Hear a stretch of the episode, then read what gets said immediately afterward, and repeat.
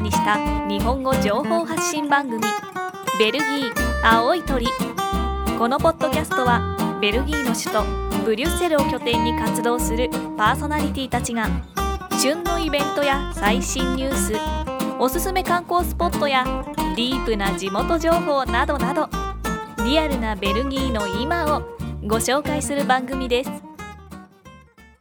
青い鳥ポッドキャスト第8回目をお届けします。はい。えー今回のテーマは、ベルギーの選挙制度について、えーお話をしたいと思おー。はいい。ます。編集長、いや、先生、よろしくお願いします。ははいい、今日は先生ということで。先は生い。はい。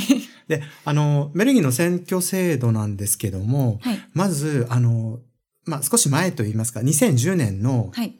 ニュースで、ベルギーの無政府状態っていうことが、あの、話題になったのって覚えていらっしゃいますかはい。世界記録ホルダーと言われてるやつですね。そうです、そうです。はい。で、無政府状態って聞くとなんかすごいイメージじゃないですか。 なんか、ね、もう字面というか、だけ見るとなんか、わあ、もうわちゃわちゃして、キャーみたいな。 なんかもう暴動が、そう そう そう。暴動が起きてるとか、もう政府がなくて、もう民衆が困ってるみたいなはい。イメージありますけども、あの、実際ですね、541日間、長いですね。長いですね、1年以上ですよね。はい。あの、 えー2010年の3月13日、ベルギーの総選挙の後に、はい。えー政党間の連立交渉というのが、まあ、うまくいかずに、あらま新政府が誕生しないという意味での無政府状態になりましたと。あ。は。で、これがあの当時、記録保持者だったカンボジアのはい。 353日を抜いて、結構大きく抜きましたね。すごい抜きましたね。 大幅に抜きました。で、はい世界記録ということで。はい。多分まだ、この記録は破られてないと。はい。そしてまたもしかしたらベルギーがね、塗り替えるかもしれないですもん まねた。、またですか。はい。はい。で、あのーまあ、一般市民の感覚でですね、何か困ったことありましたかというのが、一つあるんですが、どうでしたはゆうい、こさん私特にあまり感じなかったです。もちろんそのニュースでも聞いて たし、そのまだ政府が樹立してないみたいな話を聞いても、実際にこう行政機関というか区役所みたいなところに行って手続きをするっていうことも滞りなく、はい。うん滞在許可証であったり労働許可証の面でも特に問題なくあそういう、過ごしましたね。は、はいい、その時にも大丈夫だったと。あなんかあるのかなと思ったけど特にいつも以上の苦労はなくそうですね。うんうんそうですねっていう感じでしたね。はいはい、ですので、実際の社会は、まあ、普段通り回ってるという状態なので、はい、まあ、無政府と聞いても別にそんなに驚くことはなくて、はい前の政府がちゃんとこう、テイクケアしてくれてるという状態ですよね。そうですね。 はい。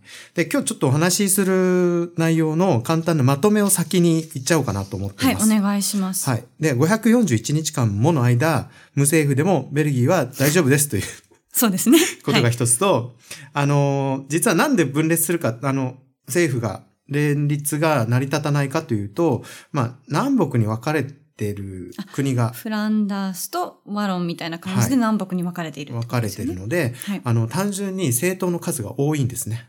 その分、問題というか揉めることもあるってことですよね。そうですねはい。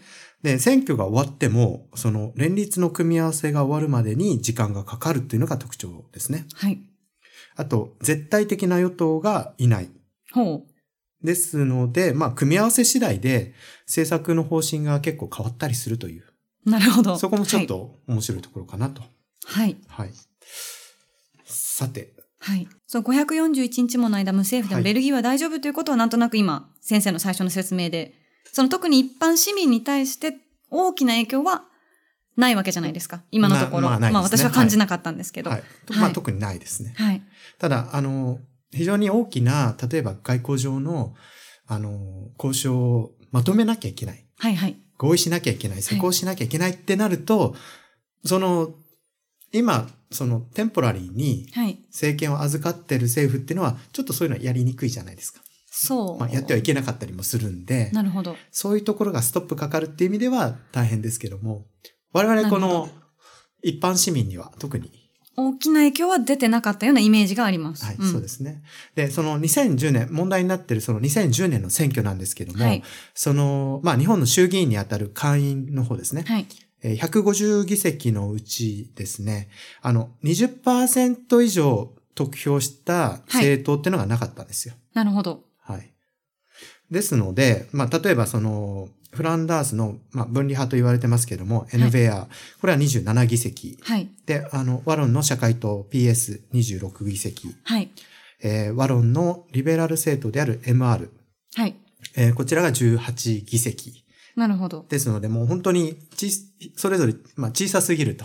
なるほど。で、政策も全然違うんで、うん。それがこう、連立して、一つの政策でこう、まとまるっていうのは、まあ、基本的には不可能。なるほど。うんそしてどこも大きな力を持てずっていうか20%以上にならず、こう、うーんっていう感じになってたってことですそね。の複数のその政党による綱引きみたいな のが延々とつ、まあ、続いたということですね。 541日か。はい、はあ、はい。で、あのーまあ、どう、なぜ、その、小規模政党が乱立するのかというですね、はい。これの原因なんですけども、はいまあ、南北に分かれてるっていうのは、ちょっとさっきほど言いましたけども、はいまあ、その選挙制度をですね、はい。ちょっと見てみたいなと思います。はい。で、日本の衆議院との比較で言うと、日本の衆議院選挙は任期が4年で、はいあももしくは解散でも行われますけども、はい定員が465人。はい。で、うち289人が小選挙区から選ばれます。はい。で、残りの176人が比例代表制で選出されます。はい。で、つまりですね、まあ、ざくっと言うと、6割ぐらい、62%ぐらいが小選挙区で選ばれます。なるほど。はい。うんで、その小選挙区っていうのは、もちろん大きな政党に有利なんですよ。はい。だあの、一番票を取った上から選ばれますよね。はい。そこそこ取った方は当選しなかったりするんで、そうですね。つまり、その、死に票というものが結構多く出てしまうという特徴があります。はい。えー日本の場合は、そのはい11のブロックに分かれた比例代表制がありますね。はい。で、えーこれは綿棒の順に、えー議席が割り、割り振られま振す。られてはい。あの、こちらのシステムの方は比較的し死に票っていうのは少ない。なるほど。はいそれがなんとなく、まあ一応、日本の選挙システムというか、そうですねイメージですよね。ただ、6割が、あの、約6割が小選挙区なので、はい。比較的死に票が多いシステム。なるほど。なので、あの、与党である自民党がある程度その議席、あの、得票をすると、その得票以上に議席が割り振られるなるほどって。いうのが日本の特徴だと思うんですね。はい。で、ベルギーははい。どうなんでしょうで、ベルギーの連邦政府の会員の選挙っていうのは、はい。これは全て比例代表制になります。はあ、なるほど。で、以前4年間の任期だったんですけども、はい。あの、現在は5年ごとのサイクルになってます。ほう。で、えー、定数は150人。はい。まあ、日本よりだいぶ少ないです少ね。ない。はい。少ないですね。で、この人口比率に応じて、フランス語のグループとオランダ語のグループに議席が割り振られています。はい。まあ、これちょっとね、ベルギーらしいというか、はい。そうですね。特徴的かなと思います。はい。で、フランス語の方が63で、オランダ語の方が87です。あ、ちょっとオランダ語の方が議席が多いんです多いね。少しだけ。やっぱりフランダースの方が人口が単純に多いんで。あ、なるほど、なるほど。はい。で、えー、ただ選挙ブロックというのがありまして、はい11の選挙ブロックがあります。はい。で、人口に応じて、えー、その各、そのブロックに、えー議席、あの、異なる議席数が用意されてます。はい。で、一番少ないのが南部のルクセンブルク州。あのほ、ルクセンブルクの国と国境を接ししてる接するとこベろでルす、ギね。ーのルクセンブルクってことですね。そうですねあの、はい。で、そこは4議席。 4議席。なるほど。はい。で、一番多いのがアントワープ州。はい。こちらが24議席あります。で、ブルッセル首都圏が15議席です。はい。はい。で、あの、前回のですね、2014年の選挙なんですけども、はいえーこれは5月25日に選挙がありましたと。はい。連立合意に至ったのが10月7日。はい。お、4ヶ月ちょいぐらいですかね。そうですね。そそううなのなんです。無政府状態の時と比べ ると、早めに。早めに。解決したというでも、4ヶ月無、 まあそうなんですけど無政府なんですよ。まあ、言われてみればそうですねで。すね。だから、考えにくいことだと思うんですけど、例えばその、衆議院選挙が、日本でですよ。はい。衆議院選挙が終わった後に、4ヶ月間、こう、いろいろ交渉して、わちゃわちゃして。はい。で、誰が首相なんだろう、みたいなのが、4ヶ月間、グレーな状態で、まあ、ベルギー、まあね、いろいろ空も暗ければ、あグレーだったりね、いすれば、いろんなところがグレーですね。そうですね。 はい。前回の2014年の選挙の時の、まあはいあの、議席数といいますか、はいあまあ、今の現在の政府ですけども、はい。あどういった党が何議席取ったかっていうのは、まあ、青い鳥のサイトの方に掲載しようと思います。はい。で、あの、どういった党があるのかっていうのはまたちょっと回を改めてお話ししたいなと思うんですけども、はいあ基本的にはですね、はい。あの NVR という、はい。あの、分離派と言われるはい。右派の政党がありまして、はい。その他に、えーキリスト教政党、はい。リベラル政党、ほう。社会主義政党、うん。環境政党、はい。で、極右政党。おお。あの、南北にそれぞれあるんですね。なるほど。ですので、まあ、NVI 以外なんですけども、まあ、キリスト教の政党だったら、その、フランダースの方のキリスト教政党と、と、和論。ワロンの方のなるほど。っキリスト教政党ていうのが二つがあるんですあねり。ます。はい。で、面白いのが、だったら、その二つは非常に仲がいいとか、必ず、思想をね、一緒にしてるそうとそうそかうっそう。ていうわけではない。いや、まあ、基本的に思想同じなんですけれども、同じ行動を取るとは限らないんです。なるほど。だから連立政府を作るっていうことになった時に、あの人と組むのっていうのが、 その意見が対立する時があるんですよ。なるほど。同じその一応キリスト教政党であろうとも、えとかいうふうになるってこともあり得るってことですよね。ですから、あの人と組むんだったら、私は入らないなるほど。とか、うん、めんどくさい。あけのど。人を入れないんだったら私は入らないとか、はい。こういう組み合わせではい。政府を作らないですかとか、そういうの駆け引きが激しくなされるということですね。めんどくさくはあるけど、各政党というか、そのね、ちゃんとした意思もあって、はいなんかぶつかり合うからこその長い期間をかけての連立になるってこととでいうすことねで。すね。はい。はい。それから、あの、もう一つ面白いことが、はいベルギーの投票義務制になっています。はい。で、これは1893年の憲法改正の時からなんですけども、はいあの、実際に投票に行かないと罰金が課されます。はい。聞きました。はい。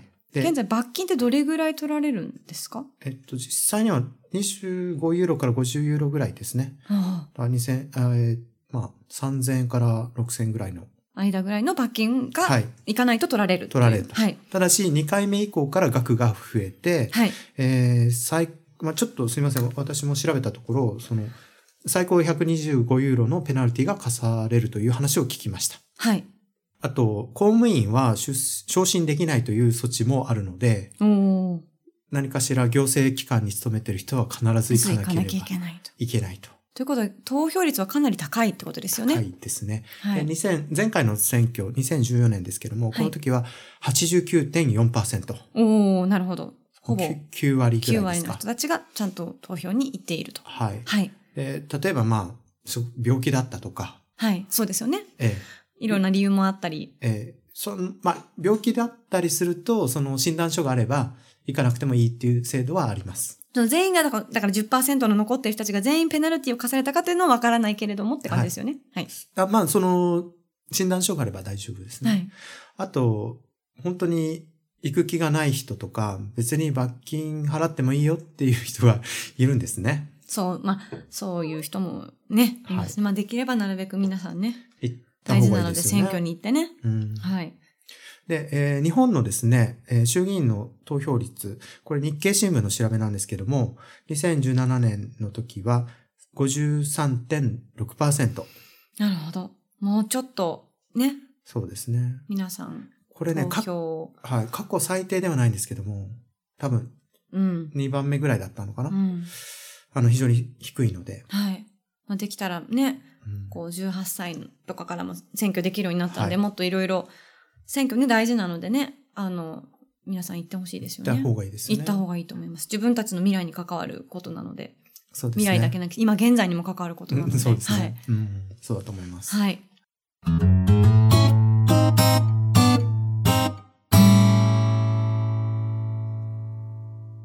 じゃあ今日は先生これぐらいですかね、他に何かこう特筆すべきものとかはありますかいそやれ、ともまあ、何か大体これぐらいが、はい、ポッドキャストでお伝えできる限界かなと思います。おーはい。でもまあじゃあ後々何かまた違うスポットを当てていろんな話を、そうですね。またちょっとはい面白い話なんかも交え、今日かなり ね、硬い話だったんで、皆さん、そうですねあの本当にね、これ興味持って最後まで聞いてくれたのかなっていうのがすごく心配な回ですので。